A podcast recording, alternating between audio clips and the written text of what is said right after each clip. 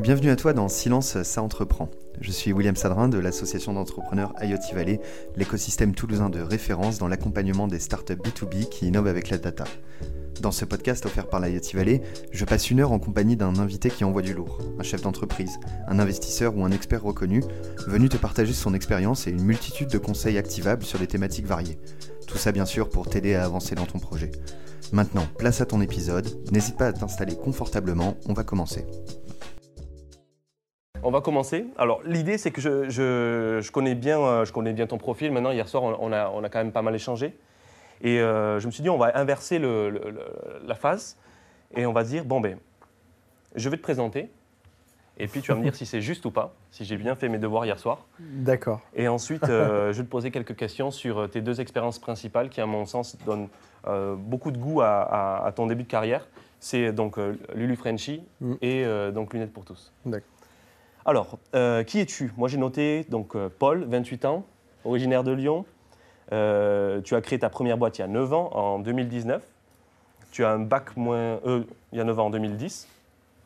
Lunettes avec deux N. Oh là là Non, continue, continue, continue, continue. Non, non, je, je change. change. On, on, ira en acheter après. Mais.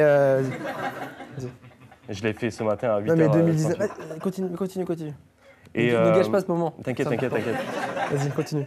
Et, euh, et donc, l'idée, c'est que. donc, tu as un bac moins 2, c'est ça? Ouais. Et pour le coup, tu vois, ça m'aide pas non plus. donc, tu as été un peu bricoleur, soudeur. Tu... C'est ça, en fait. L'idée, c'est que tu, tu achetais des, des, consoles sur Press Minister. Non, je les vendais. Tu les vendais sur Press Minister, tu, les... tu achetais des cartes SIM, tu les changeais et tu les revendais sur Price Minister enfin, euh, J'aurais habité à Toulouse, je pense que je serais là aujourd'hui. En fait, je serais en train de faire des, des circuits électroniques et j'aurais pas fait des lunettes, tu vois. Parce que oui, j'étais très, très, très. Euh, ouais, un peu, un peu, électronicien, on va dire, mais de, du dimanche, mais j'adorais faire ça, ouais. Donc, non, à l'époque, c'était les décodeurs Canal+. Ok. Il y a, ouais, il y a 15 ans, il y a plus de 15 ans, ouais, ça. Donc tu, tu, les, tu les trafiquais Non, je les crée. Ah, tu les crées D'accord. C'était possible à l'époque. Parce que c'était encore de l'analogique, ouais. Ok, donc tu as passé un peu de bricoleur Ouais, c'était, euh, c'était en fait j'étais très bricoleur et dans le but de me faire un peu, un peu de sous parce que j'étais pas, pas, j'étais pas dans un milieu très favorisé, on va dire. Je, j'étais très bricoleur et puis il y avait des, c'était le début des forums un peu de, modification et j'étais un, ouais, je, je, commençais à faire de l'argent à l'époque en installant des puces dans les consoles PlayStation 2, tu vois. Donc c'est, assez ancien, c'était 2002-2003, ouais. Voilà, pour tout te dire. Donc euh, j'ai commencé comme ça, donc j'ai toujours été très, euh, très bricoleur, mais pas, pas au sens large, malgré que j'ai fait une formation derrière qui, que, tu, que tu pourras, je pense, dire, mais euh, voilà. Eh bien, la formation, c'est c'est quand tu rentres chez SNCF pour avoir un job stable ou est-ce que ça n'a rien à voir avec celle-ci? Non, c'est quand je rentre à la SNCF pour passer un diplôme en alternance qui s'appelle un BEP électricien. Ouais. Donc ça n'existe plus aujourd'hui. mais c'était le, le, but, effectivement, c'est que de, en gros, j'étais pas très fort à l'école parce que j'avais pas forcément un cadre familial qui me permettait de me pousser à l'école.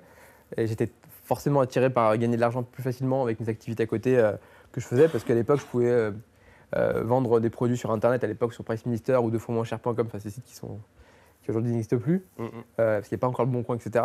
Et je, revendais des consoles modifiées ou du, matériel comme ça et je faisais un peu d'argent. J'ai gagné de l'argent aussi en vendant à l'époque les, les, les DivX, mais que je mettais sur cassette parce qu'il n'y avait pas de lecteur DivX à l'époque. Ça, fait, ça, remonte, mais il n'y avait pas de lecteur de. On avait un lecteur DVD au mieux, mais on ne pouvait pas lire le film sur, un, sur une télé. Et, euh, à l'époque, je, à l'époque, il y avait un, système, en fait, c'était qu'il n'y avait pas le haut débit comme il y a maintenant en France. Mhm. Euh, c'était compliqué. Et par contre, les Belges l'avaient. Et en fait, il y avait des forums d'échange de films par voie postale sur CD. Et euh, je m'étais créé, j'avais des espèces de gros classeurs en, faux cuir là, avec les CD là, qu'on avait chez nous avant. Et j'avais des, des, milliers de films en fait dessus.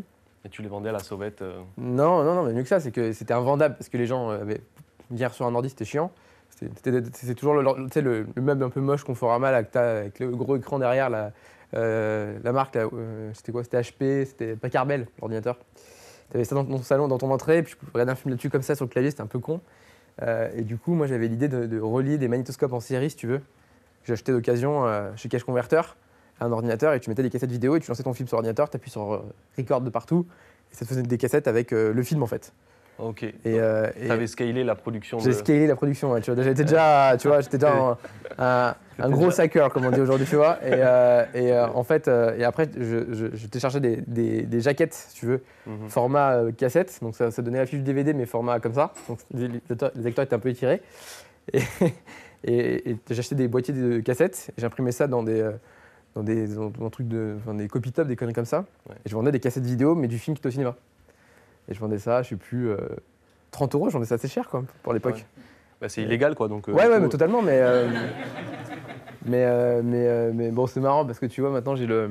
J'ai. j'ai, euh, j'ai le patron de NBC Universal à mon board, tu vois, donc Ok. qui, est, qui est- Ah. qui est au courant de l'histoire, ça fait beaucoup rigoler, donc euh, c'est que c'est- c'est- c'est prescrit, je pense, tu vois.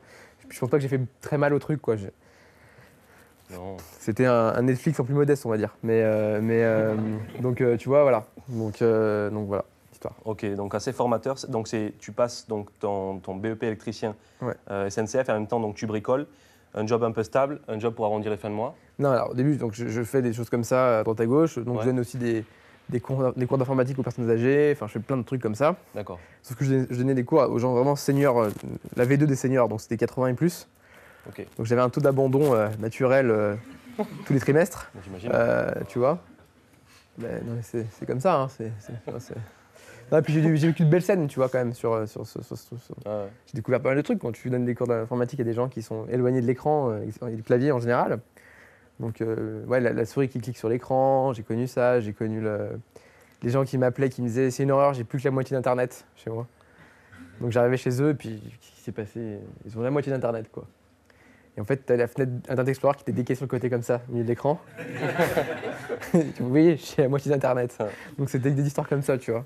Et donc, je, je- je- je faisais un peu d'argent à droite à gauche comme ça, et je me trouvais euh, entre 800 et 1200 euros par mois, c'était pas mal, tu vois, à, à 16 ans. Et, à et à un moment donné, j'étais un peu stressé parce que l'école, ça allait pas bien, que je savais que j'allais pas continuer comme ça toute ma vie. Et, euh, et en fait, vers 18 ans, je, je- je trouve une, une annonce euh, pour devenir électricien télécom à la SNCF, euh, en alternance, donc à Lyon, donc je postule, etc. Et j'ai été pris, et je me suis dit, bah, enfin, je rentre dans une boîte, je vais avoir bon le train gratuit déjà. Euh, je vais avoir un boulot, un, un truc derrière, je pourrais peut-être euh, avoir un emploi stable, parce que mes parents n'ont pas, pas vraiment d'emploi stable, donc on n'a jamais été propriétaire. Enfin, il y a forcément plein de trucs que tu veux pas reproduire en fait. Tu, Ouais, veux- bien sûr. tu fuis certaines choses, j'imagine. Et du coup, j'étais rentré là-dessus, sauf que le, donc c'était un process de 9 mois de recrutement, je crois. Donc, quand tu as 18, 20 ans, enfin 18 ans, c'est, t'espères beaucoup sur une boîte comme ça et qui te met 9 mois ou 10 mois de recruter. Et je me rappelle le jour où je signe le contrat, elle me dit, bon, vous savez que c'est de 2 ans et après on recrute, on ne gardera pas parce que en fait, c'est un quota d'apprentis à prendre, mais on- n'a pas les postes derrière. Donc au moment où je me sors, mon- sors le stylo, quoi, je me dis putain. Elle me dit duré. bon bah en gros ce qu'elle me dit c'est donc c'était mon premier vrai job dans une grosse boîte. Elle me dit finalement que vous soyez, euh, enfin ce qu'elle me dit en fait en sous-titrage c'est que vous soyez bon ou pas bon. euh, De toute façon, euh, ça sert à vous défoncer, on ne gardera pas quoi. Aura pas de, de- donc j'ai commencé à 18 ans dans une boîte qui m'a dit que en fait la performance, enfin et la, la compétence et le- l'assiduité ne servaient à rien. Donc ça a commencé comme ça. Donc la pire leçon managériale euh, du monde pour un gamin de 18 ans. Ouais. Et je fais quand même mes deux ans à la SNCF en me disant bon peut-être que on sait jamais, ça va changer, machin. Il faut comprendre que c'était en 2010 et en 2008 on avait décrété que c'était la crise quand même. Donc c'était un peu compliqué euh, à, vivre. Et, euh, et, et donc voilà, donc, euh, donc je fais mes deux ans à la SNCF. Et euh, un mois avant, je, comprends- je comprends qu'il n'y aura rien. Donc je commence un peu à flipper. Donc je commence à poser de partout. Et puis là, le premier qui me répond, c'est c'est Carglass. Euh, et je rentre chez eux et je me dis, bon, bah, c'est un autre CDI, c'est cool. Et j'avais un peu plus de visibilité, mais je voulais juste être tranquille et continuer à côté à faire un peu de business, euh, tu vois, comme ça pour arrondir la fin de mois. Mais je voulais pas avoir une. Enfin, je voulais pas être entrepreneur en fait. Parce que les gens disent alors, euh, c'est quoi le lifestyle, le machin, le truc. Euh, moi, c'est Mais, un truc qui mais me. alors pourquoi est-ce que tu, euh, tu faisais plein de... T'es hyper actif, qu'est-ce que tu... pourquoi tu faisais plein de choses à Parce que côté j'aime bien rigoler, tu vois. J'aime bien rigoler, j'aime bien faire du, du- du petit business à l'époque, j'aime bien, tu vois. Comme, comme il y en a plein, il y a plein de gens euh, qui, aiment bien acheter une voiture, la vendre plus cher. ou Enfin, Ouais. c'était des trucs un peu la con, tu vois. Sauf que au lieu d'acheter un truc, au lieu de faire un coup à l'achat, un coup à la revente, ce que je savais faire, c'est réparer un produit qui marchait plus, par exemple, tu vois. Là- C'était là ma plus-value, en fait. En fait, j'ai toujours su transformer des choses en une seule. Et si tu regardes ce que je fais aujourd'hui, finalement, c'est transformer des choses en une seule, quoi. En fait, c'est de l'assemblage de choses qui font un produit. Bon, maintenant, c'est de, la- c'est de la grande série, mais j'ai toujours eu ce côté un peu euh, euh, euh, créer des ordinateurs avec des pièces trouvées, etc. Donc, euh, donc voilà. Mais, euh, mais au bout d'un moment, j'avais envie de créer un truc un peu plus gros parce que j'avais quand des ambitions en moi de faire un truc, mais je savais pas vraiment quoi. Et, mais je voulais pas être patron ou entrepreneur. Enfin, c'est pas des choses comme ça. Donc je monte, je rentre chez Carglass. Je suis pas passionné par le boulot. Je reste une semaine. C'est un truc de fou. Donc le mec, il me dit, je m'en souviens d'une scène avec un mec qui avait un gros impair, il pleuvait, mais une corde battante sur le parking du truc en banlieue de Lyon là. Une scène mais d'un super glauque. Et qui, le mec qui hurlait, euh, donc on se parlait dehors, alors qu'on pouvait rentrer à l'intérieur, mais il a voulu qu'on se parle dehors avec, avec une pluie mais de malade. Et le mec me dit, bah tu vois, si t'es bon, euh, Morlaix, là, dans, dans 5 ans t'es manager, tu vois, toi t'as 1002, moi je suis 1003, donc tu vas voir comme ça. Puis le mec me tapait sur l'épaule comme ça, je me souviens. Il me dit, viens voir, machin, donc il m'a fait, il me dit, tu vois, les pare-brises, là, on va en faire 14 ce matin. euh. Il un malade, donc les mecs étaient tous. euh, Ouais, il faut supporter le temps. Ouais, faut supporter le truc et tout machin. Et je me suis dit, mais je, dis- je, dis, je- je- je- je dis, moi, ce qu'il me dit, ça me fait pas courir. Quoi. Je me dis, resté 4 ans à faire ça, puis pour devenir manager de deux mecs, en plus, euh, il faut voir la population que vous embauchez là-bas. quoi. C'est des mecs, euh, c'est que des mecs qui se battent entre eux, qui volent, euh, enfin, ils- qui sont pas là le matin. Enfin, c'est pas du tout, euh, c'est pas une expérience managériale intéressante en plus. Enfin, vous construisez rien, quoi, parce que c'est pas une boîte qui est en croissance grâce à vous. C'est une boîte qui est déjà très grosse, euh, qui appartient à des fonds d'investissement. euh. Ouais. Il y a rien à faire dans cette histoire, quoi. Et puis il y a même pas de de belle histoire possible. Quoi. Je vois pas le mec de, qui est rentré chez Carglass devenir le PDG dans, dans 5 ans ou même en 10 ans. C'est impossible. Quoi. Donc là, tu réunis le moment ambition, j'ai envie de faire quelque chose. Ouais, je me dis en fait, euh, quitte à trouver un boulot à 1002, parce que je voyais aussi les facteurs à machin et genre la SNCF, je me dis, eux, il y a 1002, 1003, mais ils sont pas trop chiés au moins. Tu vois. Donc à un moment donné, je me suis dit, qu'est-ce que je fais quoi Mhm. et, euh, et finalement, je me- j'essaye de voir si je peux recommencer dans mon boulot, euh, tu sais, une, petite, une petite combine. Mais il n'y avait pas le tout système d'auto-entrepreneur, c'est que c'était pas tout ça à l'époque. Il n'y avait me- pas le guichet unique, il n'y avait pas les aides euh, non, financières, il n'y avait Ouais, pas. euh, C'est un autre monde ça. Là, aujourd'hui, c'est quand même euh, le terrain est assez. Ouais, ouais. Et, euh, et, euh, et tu vois, donc on continue comme ça, mais je me dis, il faut. T'as tes parents qui disent fais attention à ta retraite, enfin des, des- des phrases comme ça, tu vois, cotiser, etc. Même si, comme aujourd'hui, j'y crois toujours pas, tu vois, à ce truc-là. Euh, bon, je me dis, voilà. Et j'ai une idée finalement. J'avais cette idée dans la tête, mais tu sais, comme on a tous plein d'idées au fond de la tête qu'on n'ose pas faire. Et je me dis, mais j'avais vu des lunettes avec des drapeaux sur les verres, avec des petits trous, qu'on voyait en, boutique souvenir. Et je me dis, mais ça peut devenir un- objet de pub en fait. Et, euh, en fait, ça n'a pas, l'air compliqué, c'est des lunettes de soleil qu'on trouve euh, euh, sur Alibaba ou un truc comme ça à 60 centimes pièce par lot de 100, donc c'était 60 euros les 100, un truc comme ça. Tu recevais ça en 3 jours chez toi. Et tu pouvais imprimer une, feuille sur des pages A4 euh, de micro-perforation qui coûtaient, je sais plus, 1 euro la feuille. Tu pouvais faire 40, 20 paires de lunettes dessus en fait. Euh, 20 paires de lunettes et tu mettais des logos dessus. Donc, euh, donc, euh, donc, je, donc je, me, je me dis, je vais faire ça. Sauf que je voulais me contraindre, si tu veux, à faire un truc euh, officiel pour me contraindre. Donc je, je dis, je vais monter une boîte. Donc c'est comme ça que tu t'es dit, ok, je vais tester une idée. Ouais. Donc j'ai une idée de lunettes, de feuilles perforées, je vais essayer de les coller. Enfin, là, tu t'es dit, je vais tester quelque chose. Mm. Et est-ce que tu as pris des risques dans, dans- dans cette, dans ce test-là Est-ce que tu as mis de, de- de l'argent personnel euh Bah, en fait, j'ai pas testé le truc, c'est que j'ai même pas, j'ai même pas fait de test client avant, c'est que j'ai monté la boîte pour avant d'avoir des clients. Avec les statuts, etc. Ouais, ouais, ouais. Parce que je voulais vraiment me mettre en mode, euh, j'ai pas le choix quoi. Donc je prends tout mon argent. Donc j'avais 3123 euros, un truc comme ça, je crois, sur, sur mes comptes. Ok. Euh, et je monte une boîte euh, parce que je voulais faire un peu sérieux sur le capital, quoi, tu vois. Je vais pas mettre un euro, donc je sais pas. Je... C'était tout psychologique avec, avec le recul, tu vois, enfin tout ce que j'ai pu faire. Ouais. Et je me rappelle, je vais à la chambre de commerce et tout, je vais monter une boîte, machin. Je dis, bah, il me faut des statuts. ex- Ah, bah, les statuts, les exemples, c'est 80 euros et on vous les donne sur CD-ROM. Elle me disait, la nana, je dis, euh, 80 euros pour des statuts. euh, Fait chier, puis j'étais vraiment à l'euro près, quoi.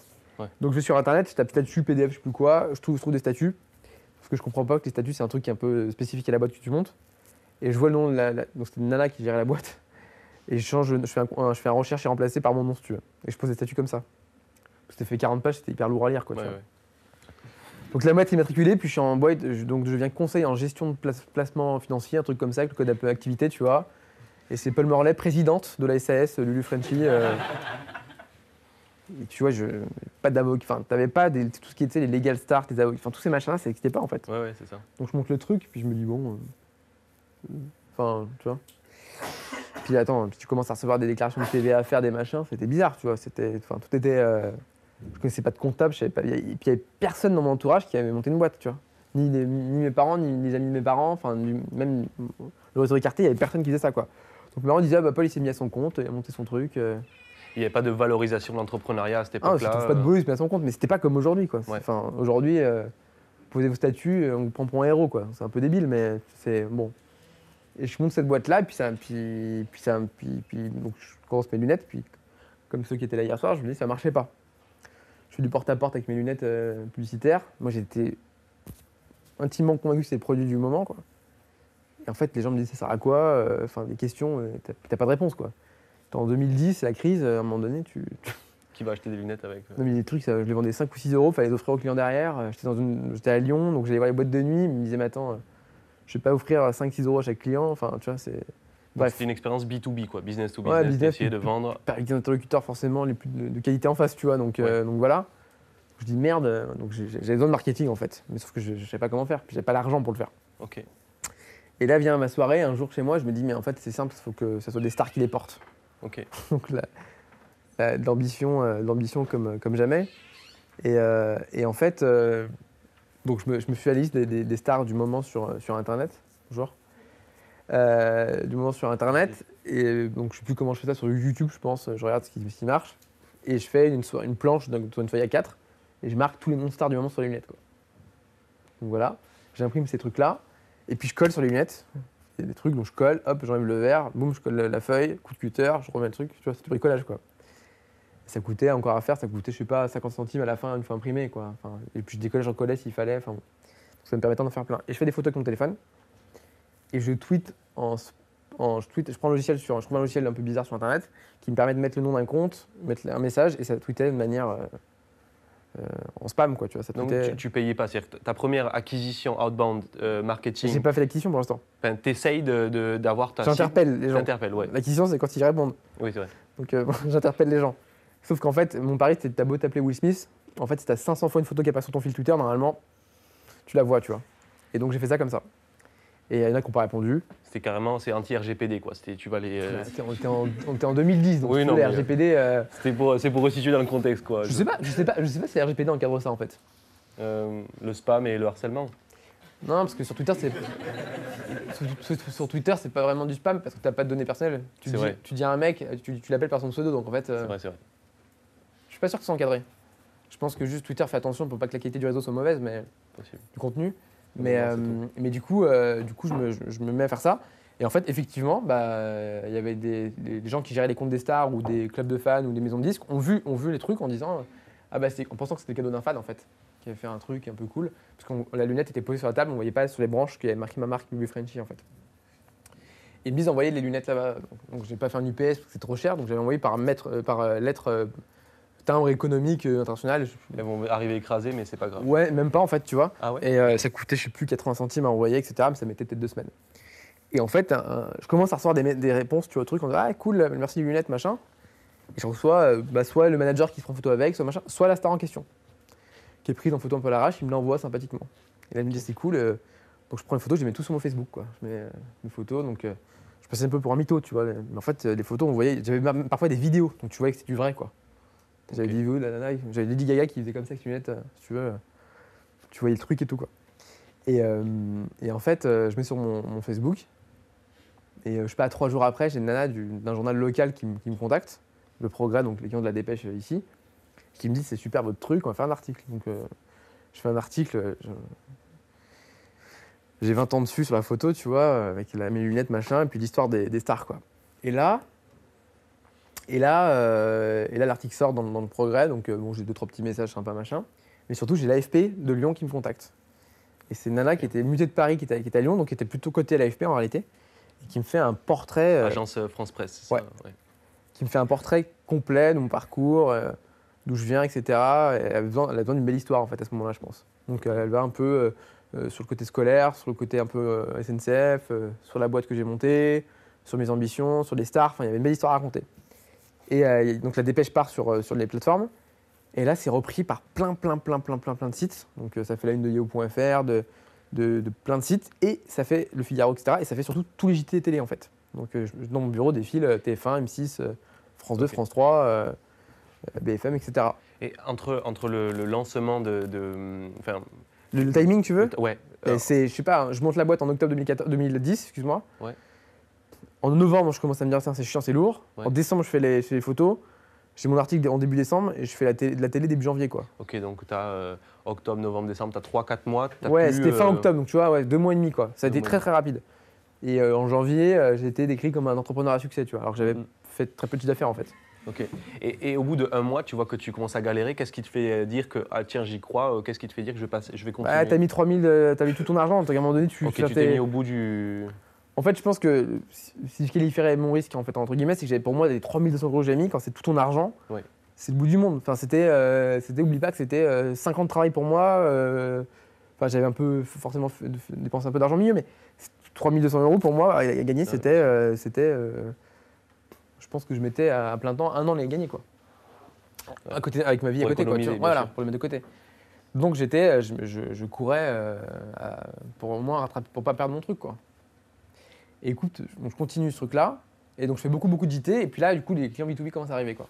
Forcément, donc j'ai des grandes marques, donc Ricard, etc., qui appellent. euh, donc là, j'ai j'ai commandes qui commencent à 1000, 2000, 5000, 10 000 paires, 20 000 paires. Je commence à faire du chiffre d'affaires. Et première année, je crois qu'on doit faire, euh, on doit boucler à 700 000 euros le chiffre d'affaires, tu vois. Sauf que j'étais tout seul avec des, des gens que je payais à côté, euh, comme ça. Et la boîte, tu vois, à l'époque, je m'en rendais pas compte, mais elle a dû faire 300 000 euros d'EBITDA. C'est énorme, en fait. Ouais. Avec le recul, tu vois, quand tu vois le monde des startups aujourd'hui. Tu mets 3 000 euros dans une boîte, elle fait 300 000 d'EBITDA un an après. Mhm. Enfin, il n'y avait pas de dette, pas d'investisseur, c'était quand même une belle histoire. Donc voilà. Donc je continue comme ça, tu vois. Et, euh, et là, euh, donc, euh, je rencontre des gens un peu partout. À Paris, un jour, je rencontre Xavier Niel. Ça, c'était en 2013. Non, c'était un peu avant. Ouais, ouais, 2013 en gros. Ouais, qui- avant qu'il monte l'école 42. Ok. Et en gros, euh, c'était mon, mon rêve, c'était de- de- d'être dans l'équipe de l'école parce que euh, forcément, moi, j'étais pas bon à l'école. Et... Tu voulais pas faire l'école, mais tu voulais être. euh, Non, mais j'avais déjà une boîte, etc. Donc, je n'allais pas faire l'école 42. si ah, je, je sais pas, peut-être une reconversion déjà. J'avais 4 salariés, je faisais déjà Ah ouais, d'accord. 300 000 euros d'EBITDA. Tu vas pas faire le développeur dans, sur une chaise en suite, tu vois. Tu vois, à un moment donné, Ok, ouais, non, ça se tient. enfin, tu vois, je- je- tu vois le. Il faut, faut voir l'ambiance que c'est dans une école comme ça. T'as des gamins de 18 ans qui se font mal parler de partout. euh, Enfin, t'as déjà une boîte, t'as déjà 3 ans de boulot derrière toi. T'as des clients de partout. Tu dis pas, je plaque tout pour refaire une école d'informatique. Enfin, je- non, d'accord. Donc tu te c'est un dis. peu étrange, quoi. En tout cas, là, à ce moment-là, tu dis, il y a Non. 42 qui sort. Non, mais en fait, j'aurais voulu, parce que j'avais toujours ce côté, euh, moi, j'ai pas fait d'école, etc. Et, je pense qu'il y aurait une école comme ça, j'aurais, j'aurais allé- euh, quand j'avais 16 ou 17 ans, à la place de faire la SNCF, j'aurais fait ce truc-là, en fait. Mm. Et je- j'aurais pas fini chez Carglass, quoi, tu vois. Peut-être j'aurais fini peut-être chez Google, ou j'en sais rien, tu vois, ou ici, ou c'est plus cool. Et du coup, la démarche m'avait touché que quelqu'un s'intéresse en- à cette cible-là, en fait, en se disant, en fait, l'informatique, ça peut aider des gens, euh, finalement, qui n'ont pas forcément de diplôme ou de formation, mais qui sont juste euh, bien câblés, en fait, et qui ont envie de bosser. Peut-être qu'ils sont mauvais en maths ou en français, mais en fait, euh, c'est des bosseurs, quoi. Et la démarche m'avait beaucoup plu. Donc je voulais absolument euh, euh, aider à ma manière dans ce projet-là. Sauf que la boîte, le truc était déjà bouclé, etc. Mais il me dit, ouais, par contre, j'adorerais qu'on bosse ensemble. Euh, parce qu'il me, il me trouvait marrant, quoi. Je, sais pas, il, il trouvait ma démarche, euh, j'étais assez punchy. Et, et- et c'est vrai que je j'étais, en fait, avec le recul, j'étais comme parti de 3000 euros. J'avais fait un- une boîte qui marchait toute seule et j'avais réussi à me faire médiatiser euh, avec pas grand-chose. Donc c'était un, de, de- de- de bons, de, j'imagine, de, de bons actifs pour, euh, pour, pour lui, par, pour ce que ça représentait. Puis j'avais une histoire qui était euh, euh, médiatisable, assez vendable, on va dire. Donc du coup, c'est ce que tu as mis en avant auprès de Xavier Niel. non, je l'ai pas mis en avant, c'est que lui, il savait. Ah, lui, il avait pris connaissance. euh, Ouais. Bah, c'est un patron de presse aussi, Bien donc sûr. tu vois, il connaît. Et euh, il il- puis, puis Xavier Niel, il faut comprendre un truc, c'est que c'est un, très bon entrepreneur.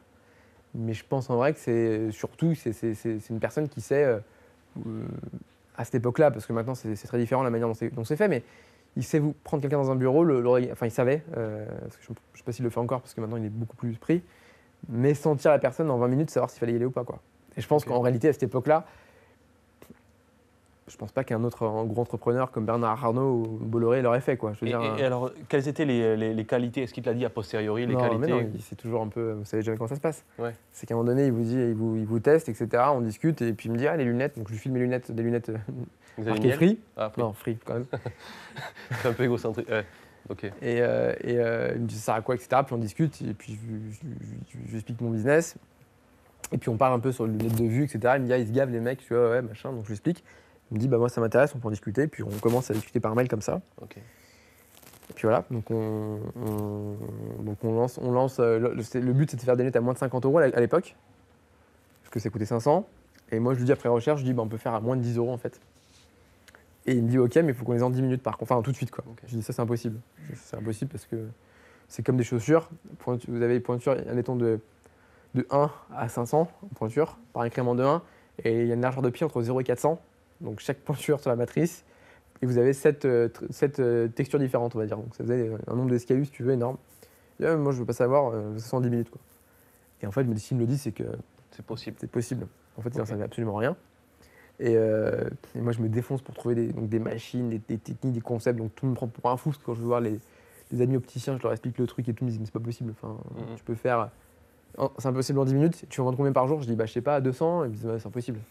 Ils me disaient il y a un gros magasin qui en fait 10. euh, déjà, le, plus gros en France en faisait 15 paires par jour, quoi, tu vois. Donc 200, c'était ouf. Et en fait, mon business plan, à la fin, en réalité, il est rentable à 400 paires par jour, tu vois. Ok. Les break-even vers 350 paires par jour, quoi, au début. C'est le seuil de rentabilité, c'est ça? Ouais. Ok. C'est un peu ambitieux, mais lui, il suit quand même, il suit quand même le truc, quoi, tu vois. Ok. Alors c'était quand même très ambitieux. Donc ça c'est la partie 2 que je voulais aborder, Ouais. c'est euh, euh, trouver une solution, bien la séquencer, trouver le point qui fait très très mal. C'est le marché euh, donc euh, des, des lunettes euh, de, de vue. Euh, en fait, ça fait déjà 20 minutes que l'on discute. Alors euh, je vous propose deux choses. Soit euh, vous, vous continuez et vous posez des questions à Paul, soit je on continue pendant 20 minutes et on, on travaille sur la deuxième partie qui est celle de... Les questions, il faut les faire à l'oral ou par SMS? Ben, alors du coup là, pour le coup, vous vous pouvez intervenir, on peut continuer comme ça, comme vous le souhaitez. Ça, ça- ça vous convient? Parce que je vous ai- Je peux prendre des questions de fil de l'eau. Et, et, voilà, c'est ce que je veux faire du coup, pour le coup, si ça vous va, ça me va. Et, et du coup, et du coup, donc là, on, on se retrouve à, à monter une lunette pour tous? Donc je trouve le, là, je pense que c'est le moment où j'ai plus bossé, dans ma vie, quoi. Donc je gérais ma boîte à côté, puis j'étais, je me mets dans, le bureau, où j'étais à Lyon, avec tous mes salariés de la boîte, sans trop dire ce que je faisais quand même. Parce que vous montez un projet euh, avec euh, quelqu'un d'important euh, sur un truc, il faut pas faire trop de bruit parce que c'est un marché qui est très protégé. C'est un marché qui pèse 6 milliards et demi d'euros avec des gens qui sont assis sur des bonnes rentes. Et, euh, et puis et puis voilà, puis c'est pas un milieu, c'est pas un milieu aussi propre, je dirais que euh, les télécoms. C'est pas si vous baissez les prix, c'est pas Monsieur Orange et Monsieur Bouygues qui viennent vous voir quoi. C'est un marché de, gens qui ont plusieurs magasins, commerçants. euh, euh, voilà, vous avez des, gens un peu, un peu différents. Vous avez le, président du syndicat des opticiens, en réalité, c'est un, un Corse qui avait un magasin en Corse. Et Donc on peut co- considérer que c'est un marché un peu politique quand même, politisé. euh, Ouais, c'est pas politisé, c'est c'est politisé, puis c'est un marché de commerçants, quoi, de quartier. Donc c'est- c'est euh, c'est comparable à ce que tu peux voir sur un marché pour un emplacement, quoi. C'est c'est pas, c'est pas courtois comme. comme, comme euh, Tu le dis bien. c'est voilà, c'est c'est la largeur des épaules, si tu veux, à un moment donné. Ouais. Et euh, donc c'est pas, euh, attention, je vais tomber mon avocat, c'est. Bon, ça c'est. On va te casser les vitres euh, ou on va te tomber Les dessus. vitres, les vitres, si tu veux, c'est une histoire d'assurance. hein, Ah, d'accord. euh, Ok, les dents, c'est pas une, autre assurance. Ouais, voilà. Et euh, écoute, euh, écoute euh, donc, euh, donc, euh, donc je, regarde le, je- je regarde le marché, je regarde comment il est fait, etc. Je rentre dans des forums d'opticiens, il y a des groupes sur Facebook euh, qui ont compte 15 000 membres où les mecs se confient tous un peu parce que c'est de- des gens qui sont assez. Euh, des petits franchisés un peu victimes de, ce qui se passe. euh, parce qu'ils sont en fait, ils se sont tellement gavés sans s'en rendre compte. Parce que le problème, c'est qu'un opticien aujourd'hui vous dit qu'il gagne pas d'argent. Il gagne 2000 euros par mois, machin. Mais c'est vrai parce qu'en fait, il vend que deux paires par jour. Mais en réalité, il fait quand même. euh, sur une paire à 450 euros, il fait euh, 380 euros de marge brute. Quoi. Je sais pas s'il y en a beaucoup qui peuvent se vanter de faire ça ici. Donc il gagne pas d'argent parce qu'il a l'URSSAF, il a son loyer, etc. Il subit le truc. Mais si tu veux, à un moment donné, euh, euh, c'est un peu particulier comme, euh, comme manière de- d'aborder les choses. Et à, à ce moment-là, tu, euh, donc, tu allais voir le, le problème chez les opticiens, tu allais les voir un par un, tu allais faire une sorte de, de, de, de T'as petite... pas besoin, tu comprends vite quand tu rentres dans un magasin d'optique, Ouais. tu comprends vite que quand tu rentres dedans, ceux qui ont acheté des lunettes dans la salle, il te demande, il dit pas bonjour, il dit oui, vo- votre mutuelle, monsieur, enfin votre mutuelle en premier. Il appelle ta mutuelle pour savoir ce que tu as en remboursement, puis après il va s'adapter. Donc en fait, euh, en fait, ils ont tellement pas de clients, si tu veux, dès qu'ils ont le client, tant qu'ils prennent le max du forfait, après tu peux prendre tout ce qui est dans le magasin si tu veux. Enfin, si Ça, c'est, le point que tu as remarqué. Tu dis, bon, ils, Euh, ils demandent d'abord la, la je, pense que- mutuelle. je pense que ceux qui sont euh, des lunettes dans la salle euh, Ouais. confirmeront le truc. Après, donné, après, euh, je sais pas, je me dis... tu prends le tapis, tu parles le tapis, le mec il a plus faim, tu vois, à un moment donné, il- Bien sûr. ils sont, ils sont comme ça, hein, je veux dire. Donc, ça pousse à la fraude. euh. Après, c'est, le système qui est fait, et vu qu'on est institutionnalisé, c'est-à-dire on accepte le système tel qu'il est fait, on le regarde. Bah, si on n'a pas un œil critique, je veux ouais. dire, on va pas forcément en aller France, le- euh, en France, c'est sûr, quand tu vas dans une mairie, une préfecture, etc., et puis que tu trouves, font faire le process avec les papiers, il faut le comptoir pour prendre le papier, mais pour avoir le bon papier, il faut passer par un autre comptoir, machin. Je lui dis, mais c'est n'importe quoi, ils font, écoutez, euh, c'est comme ça que ça marche, ça va pas changer demain, et si vous êtes pas content, c'est pareil. Et ben, moi, dans le service public, ça on subit tous les jours, et encore, bon, bah, euh, c'est chiant, mais bon, c'est comme ça. Autant dans le privé, on a le droit de faire ce qu'on veut quand même, tu vois. Et si on décide que c'est hyper bizarre d'aller voir l'ophtalmo, d'attendre 7 mois pour un rendez-vous, pour que le mec vous fasse un papier euh, tout pourri avec une machine pourrie, que le mec peut se planter sur son, examen, examen de vue, que le mec vous prend 50 balles ou 60 balles alors qu'il n'a rien fait, et derrière, il faut aller trouver l'opticien pour vous acheter des lunettes, sachant qu'il y a des offres de partout. Alors, c'est la première, la deuxième offerte, la première est moins 40% la deuxième offerte. Euh, la réduction en fonction de l'âge, loup annuel, il en offre, il en offre deux. Enfin, tu sais pas trop en fait. Tu te dis, et il y, a- un problème dans l'optique, c'est que tu sais jamais si tu as fait une bonne affaire. Ça, c'est un truc qui est horrible. Et euh, hier, on avait nos amis qui faisaient du mobilier là ici, euh, qui parlaient un peu du système de, de case, etc. Quand vous parlez de gens qui se sont achetés une cuisine équipée, ils vont chez Mobile Pay Gena, vous rentrez dans le magasin, vous avez une remise de 70%, puis vous essayez, c'est 80%, mais si, de- si demain c'est 85%, et il y a un côté, Tu sais pas où est-ce qu'ils font de l'argent, comment ils le font. ouais, et puis tu sais pas si t'as fait une bonne affaire. Ok. Et bizarrement, les gens, du coup, vont vachement acheter des cuisines chez Ikea. Parce que c'est con, mais avoir la certitude que le mec a payé le même prix que toi à côté, c'est hyper rassurant, tu vois. Et je pense qu'il y avait un vrai problème de- Euh, d'opacité là-dessus. Et, et- et- et voilà. Et l'optique, tu sais pas. Et en plus, comme c'était sur des. des le- la monture, tu comprends ce que tu achètes, quoi. Mais les verres, c'était un truc, c'était. Ça fait 4 lignes sur le devis, quoi. Il y a des. T'as une voiture. euh, une Tesla, un prototype, quoi. C'est- T'as as des traitements nanomérisés, machin, truc euh, bionique, machin sur les verres. Et tu comprends qu'il y a une couille, quoi. Parce que plus plus il y a de marketing, Ouais. généralement, plus, euh, tu vois, il y a un truc, quoi. Ouais. Donc je comprends que déjà, Il y a un cher. problème de délai. C'est cher. Cher, oui. C'est très cher. Ok. On achète tous les 3 ans des lunettes.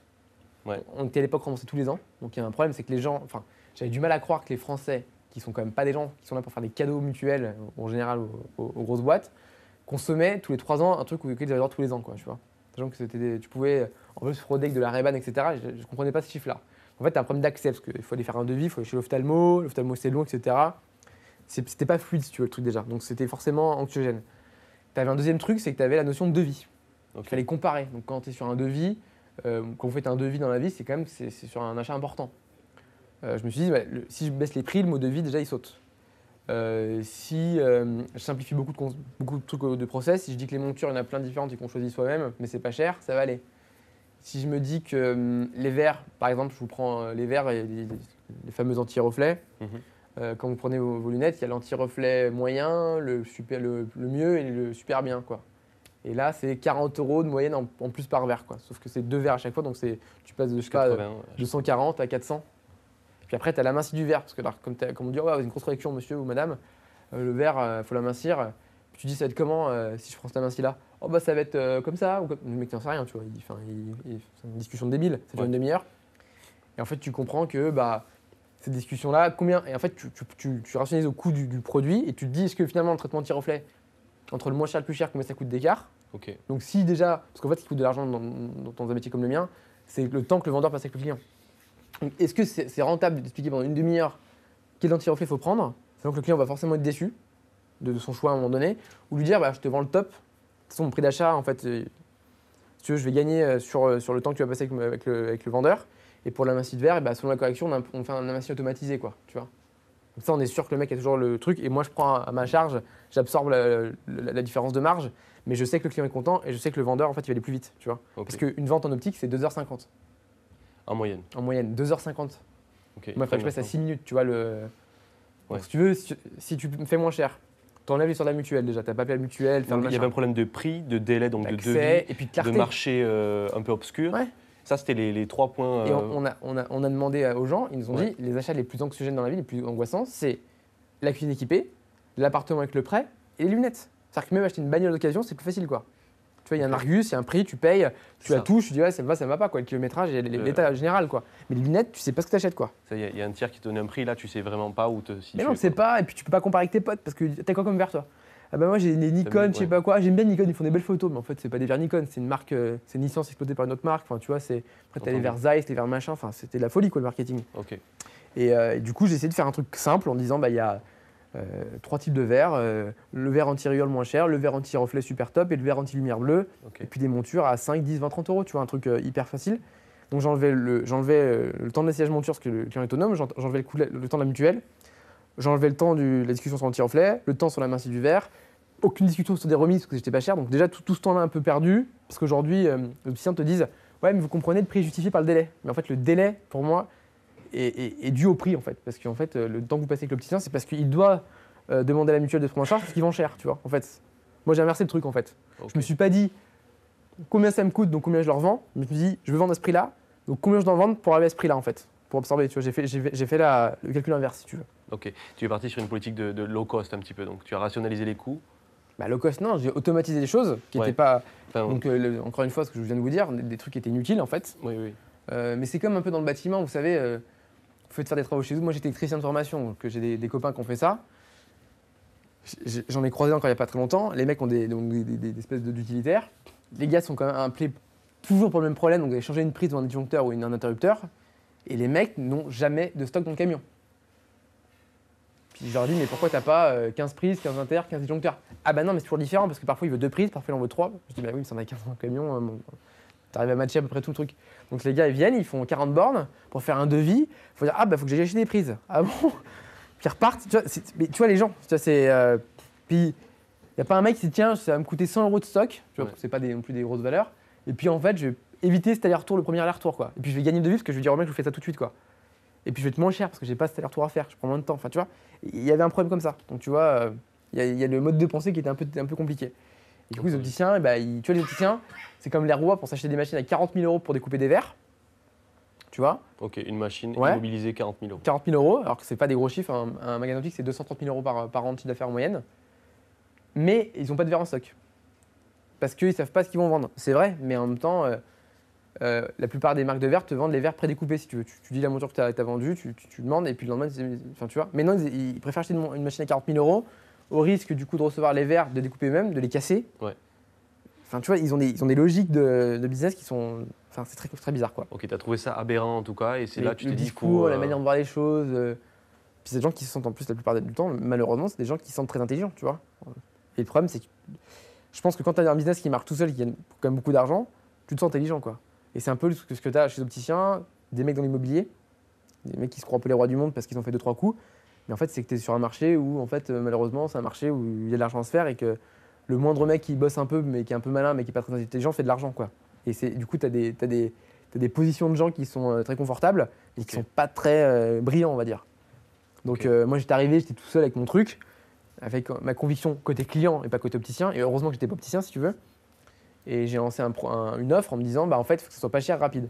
Donc j'ai lancé les lunettes pour tous, 10 euros, 10 minutes, un truc très simple. mhm. Euh, on est ouvert à- en plein Paris, en, euh, à Châtelet. Et on s'est dit, bon bah voilà, on va faire un truc cool et simple. Et ça a marché en fait. Et, et voilà. Du coup, là, c'est, euh, on, on arrive. Enfin, aujourd'hui, le résultat, c'est, c'est 25 magasins sur 2019. Ouais. Tu as 310 salariés, euh, 22 millions de chiffre d'affaires, des médias, euh, on compte même plus les, apparitions. Je t'ai écrit 80, je crois, c'est ça. Qu'est-ce, que, euh, qui fait croire qu'aujourd'hui que, que, Lunettes pour tous va perdurer Euh, Parce que, voilà, entre-temps, il y a eu donc euh, la, loi Paul Morlet, donc tu as dit c'était un peu, ça a été aussi, tu as été un peu aidé par la chance, tu as eu des rencontres. Et qu'est-ce qui fait qu'aujourd'hui, maintenant, que tu es, que c'est stable, que, tu as, stable, que tu as une, rentabilité certaine, que tu vas continuer et persévérer? Bah, nous, ce qu'on pense, c'est que de toute façon, il y avait un ras-le-bol de la part des. Parce que ce que je vous ai pas dit dans le, récit, c'est que hum, je l'ai raconté hier. Quand on, devait lancer Lunettes pour tous le 15 mai 2014, et puis en fait, j'ai été un peu euh, ambitieux, on va dire, sur cette date, parce que du coup, j'avais embauché 40 personnes pour tenir le magasin, pour absorber le flux des clients qui allaient arriver le, le jour même du lancement, avec une conférence de presse, etc. Et en fait, c'était une application sur iPad, pour prendre la commande, le nom, le prénom, la correction, etc qui envoyait un ordre de fabrication à la machine. Et en fait, je me suis retrouvé avec 40 personnes qu'on a recrutées sur Indeed. Ouais. En fait, le- ils, sont, ils sont venus, euh, je crois, la, la veille de l'ouverture à 14h, et j'avais deux heures pour les former tous. Donc j'étais debout dans la salle. Je crois que c'est filmé d'ailleurs cette scène, euh, on peut retrouver sur internet, parce que M6 me suivait à ce moment-là. Et en fait, je me retrouve avec 40 personnes, et il y en avait au moins 30 qui ne savaient pas servir de l'iPad. quoi. Ils ne savaient pas taper un, un nom, un prénom. Donc je me dit, putain. Donc pour moi, c'était juste la découverte de l'application en expliquant comment ça marchait. Donc je me suis dit, oulala, j'ai Donc ça, c'est un frein, euh, l'adoption de la- de- d'une ah bah non, technologie. mais non, tu- j'avais même pas estimé, pas si tu veux. Ah, d'accord. et là, je me suis dit, attends, le magasin est fini, j'ai claqué tout le cash que- du business plan, je dois ouvrir demain, et j'ai 40 mecs, dont 30, qui savent pas servir d'un iPad devant moi, quoi. Et c'était comme on allume, euh, ils prenaient des trucs à l'envers. euh, Je sais pas si tu vois la scène, tu vois, tu te dis, oulala, là, là, là, là. Donc les mecs avaient tous signé les contrats, enfin, c'était. euh, mais l'horreur, quoi. Et là, j'ai écrit à Xavier, je dis, bah écoute, on va reporter, machin. La machine marchait pas vraiment bien, enfin, il y avait plein de trucs, et je devais lancer le lendemain à 10h, c'était impossible, tu vois. Enfin, c'était. euh, puis c'était la- c'était, euh, le pétard mouillé euh, immédiat, quoi. Et je me suis dit, on va reporter d'une semaine, quoi, tu vois. Donc c'est une décision un peu dure à prendre, mais je la reporte. Ouais. Donc lui, pas très content, putain, machin. Je t'inquiète pas. Donc là, on- j'embauche deux, trois personnes que je connais autour de moi qui viennent me rejoindre et qui m'aident à former les, les personnes, tu vois, etc. On en recrute d'autres, on en sort des effectifs parce qu'il y en avait que c'était pas possible.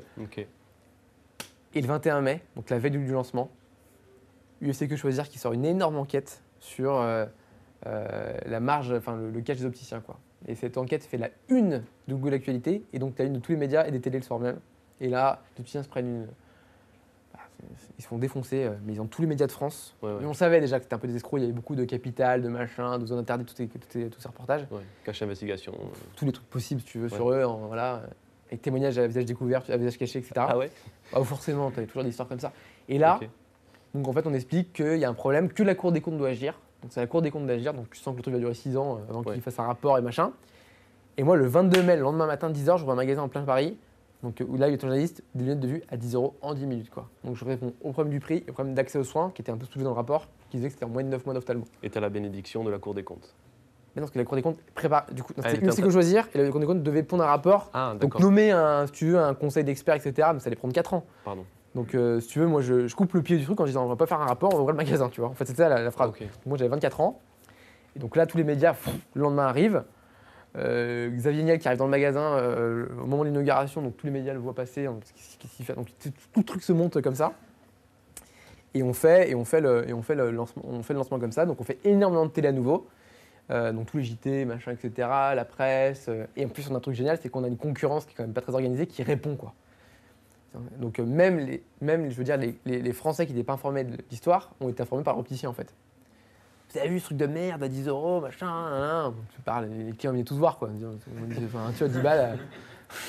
Donc on a eu, je pense, les- un tiers de la clientèle qui venait grâce à l'opticien concurrent quoi. D'accord. puis les mecs, plus je tapais dessus, plus ils répondaient quoi. Donc si tu veux, il y a des vidéos sur internet où je leur disais qu'ils roulaient en Ferrari.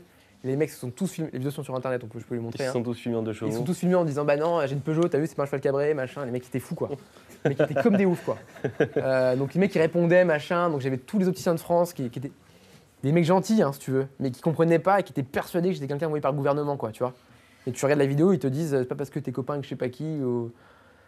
mais c'était c'était mais c'est pas des gens mé- méchants mais c'est des gens qui étaient perdus en se disant c'est la conspiration quoi il y a un truc qui ouvre et les médias arrivent du jour au lendemain ils me disent moi quand j'ouvre mon magasin il y a, a pas de caméra les mecs ouvraient des magasins si tu veux, d'optique de 10 mètres carrés avec trois Ray-Ban. Bah non, il n'y avait pas de télé qui venait, quoi, tu vois. Ils comprenaient pas, en fait. Pourquoi moi j'avais les médias et pas eux, en fait, si tu veux. Mais c'était pas lié à moi, c'était lié au concept, en fait. Et, et puis au momentum par rapport à l'UFC et machin. Bien sûr. Et du coup, ça part comme ça, ça marche. Donc là, comme je disais hier, gros succès, etc. Et là, je me retrouve avec. euh, avec, euh, avec euh, donc, on fait Capital en plus. Donc, moi, c'était mon rêve depuis tout petit. Oui. Et Capital nous dit on va faire un, un sujet carrément de, de- de 26 minutes, donc un truc complet, un portrait sur moi. Donc, euh, qui reprennent l'histoire du Frenchy, etc. Et entre-temps, pendant le tournage, moi, je fais un- une session sur BFM Business un matin où je suis assez, assez cru, nature et trash. Et c'est la plus grosse audience de BFM. Et Dieudonné reprend la vidéo sur ses réseaux, etc. à l'époque, donc ça fait encore plus de millions de vues, etc. Et M6 se dit putain, on là pour faire de l'audience, etc. Et du coup, euh, fin du reportage monté, etc. Ils me disent on veut vous mettre sur le plateau, Capital, donc j'étais hyper content parce que c'était plutôt rare, quoi. C'était des gens assez importants qui étaient sur le plateau à l'époque. Ils me disent le problème, c'est qu'on n'arrive pas à trouver un, un- un patron de l'optique en, en face qui veut venir parce que c'était forcément euh, plus casse-gueule, quoi. Donc finalement, ils trouvent un mec euh, qui vient, le patron d'Atoll. Il s'appelle comment? Philippe Perrard est devenu entrepreneur maintenant d'ailleurs. Donc le gars euh, voit le reportage qui, qui passe devant lui. Le truc était totalement dans l'autre sens. Donc il faut comprendre la position du patron d'Atoll, c'est une coopérative Atoll. Et lui, il gère 800 personnes qui payent tous les ans une cotisation pour être adhérents franchisés. Oui. Donc lui, son boulot, le c'est pas dans les lettres, mais c'est de rassurer ses franchisés. Vous inquiétez pas, chez Atoll tout va bien, le marché ne baissera pas parce que vous êtes chez, la bonne marque. Le gars, reportage, avec les témoignages, les usines en Chine, euh, les clients contents, euh, la différence, la réaction des, opticiens en face qui sont filmés parce que du coup c'est du gâteau, parce que les mecs, euh, donc vous avez tous les opticiens un peu habillés en 16e arrondissement avec les moustaches arrondies. oui, il fait du, du Lidl, je fais du fauchon, enfin toutes les réactions détestables que possible. Donc le reportage est génial. Et t'as le mec dans sa chaise comme ça qui dit bah du coup, donc le mec de Capital lui dit bon bah Alors? Comment vous expliquez finalement que c'est 400 euros chez vous et 10 euros chez lui en fait euh, pour la même chose?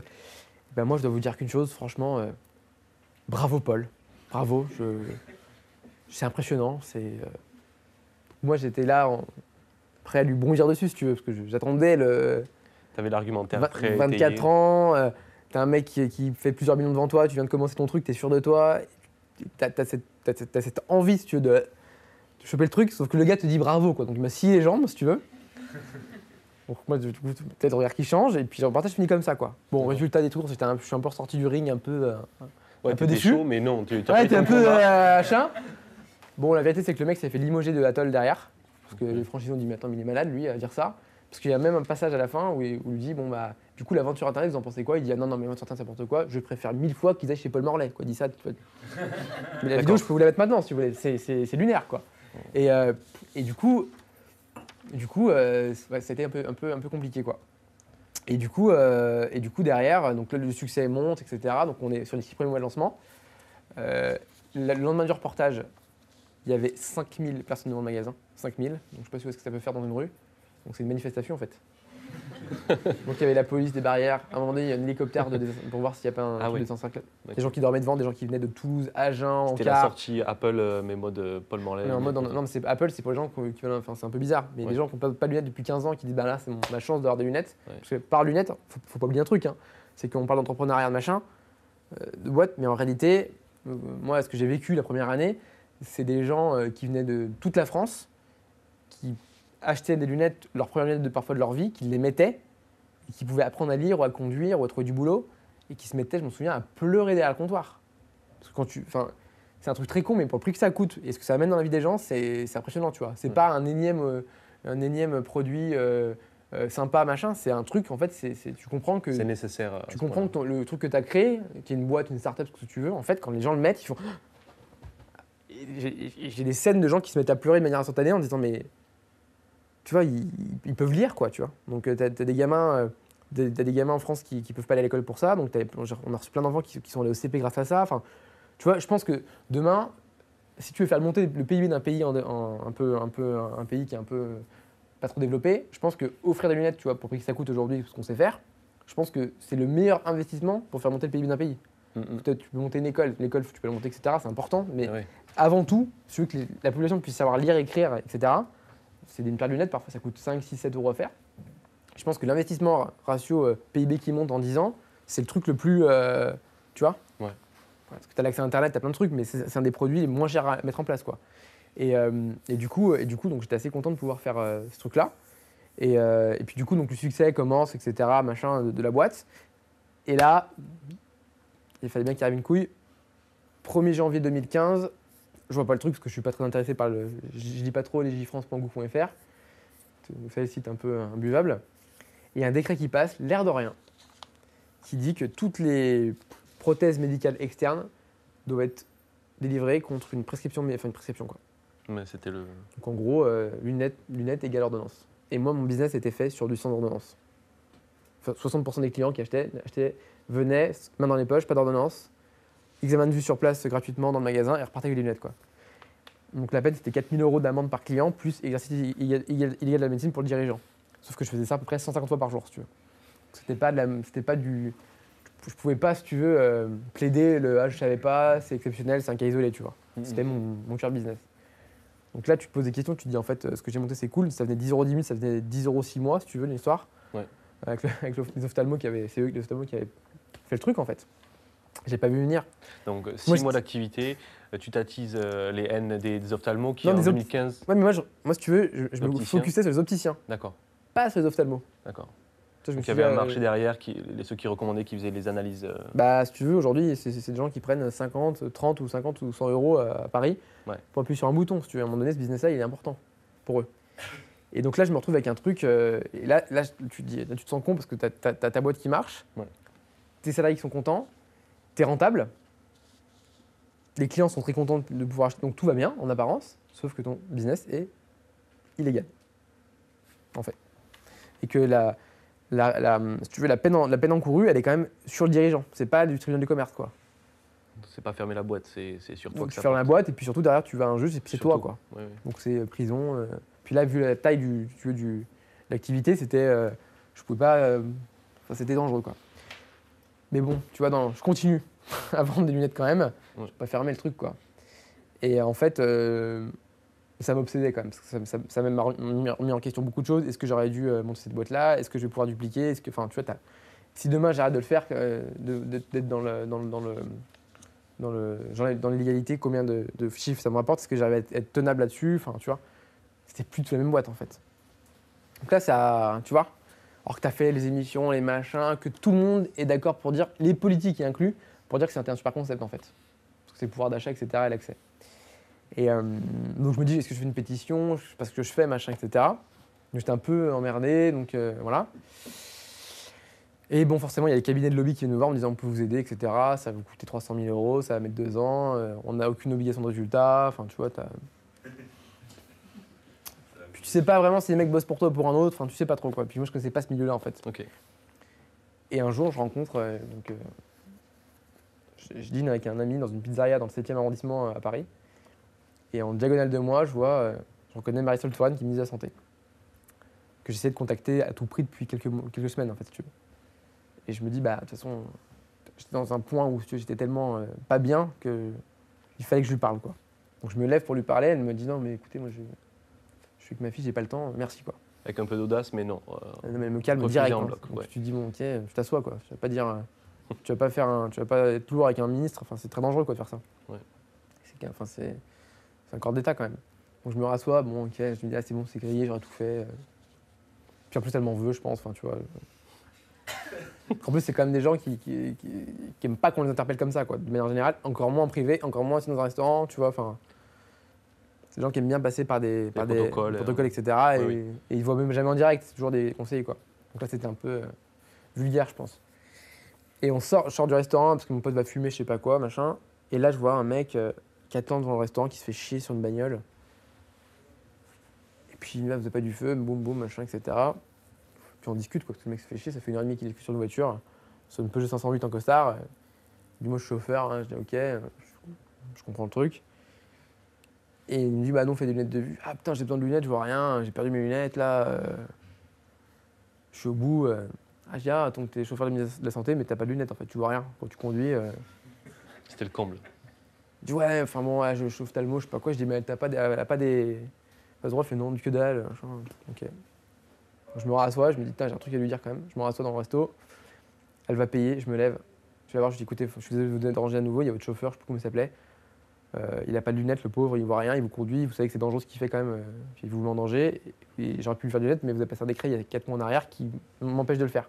Donc vous êtes en train de vous mettre en danger, tout- en danger tout seul en fait. Oui, machin. euh, euh. Donc je lui, je lui fais demain, oui, faites ce que vous voulez, machin. Donc il m'envoie euh, péter si tu veux. Le mec avait ma carte, le lendemain 10h il était au magasin. On lui fait l'examen de vue, les lunettes tu prends ce que tu veux, machin, donc on lui offre. Ouais. Trois paires de lunettes. Il repart avec, tout content. Toute la journée, ouais, j'ai des lunettes, madame la ministre, machin, nanana, c'est super le truc, machin. Donc là, elle se dit, bon, il y a. Au bout d'un moment, elle, elle comprend le truc, elle me fait convoquer par un de ses. Enfin, recevoir par un de ses conseillers qui me dit, je comprends pas votre histoire. Je dis, bah, il y a ce décret qui est passé. Vous, là, vous savez, les décrets, nous, vous savez, on leur reçoit tout fait, on les, on les fait passer. C'était un cabinet de lobbying, etc., qui a fait ça. Et puis c'est vrai, quand tu lis le décret, quand t'es pas très technique, tu comprends pas sur quoi ça peut induire, quoi. Et je lui dis, bah, comment on fait? Du coup, il me dit, bah, écoutez, je vais trouver une solution. euh, Puis si on dit que c'est. Puis ça s'est réglé dans un bureau euh, en 2-2. Hein.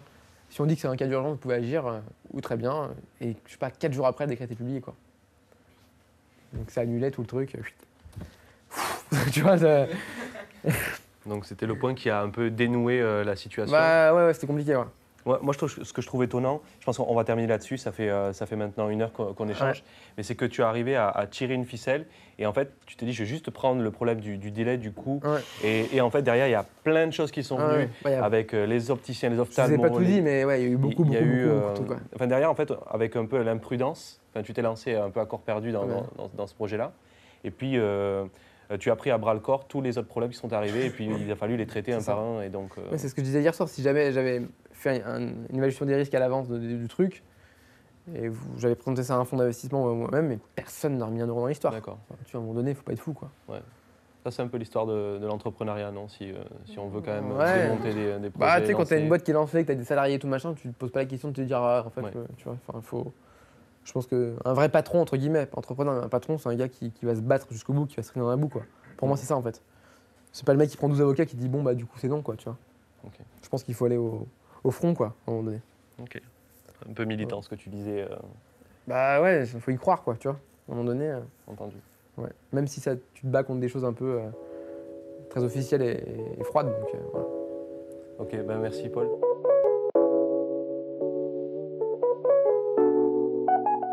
C'est maintenant la fin de cet épisode. N'hésite pas à t'abonner au podcast sur ta plateforme préférée pour être tenu au courant de la sortie du prochain. Je te dis à très bientôt et on se retrouve rapidement avec un nouvel invité. Thank you.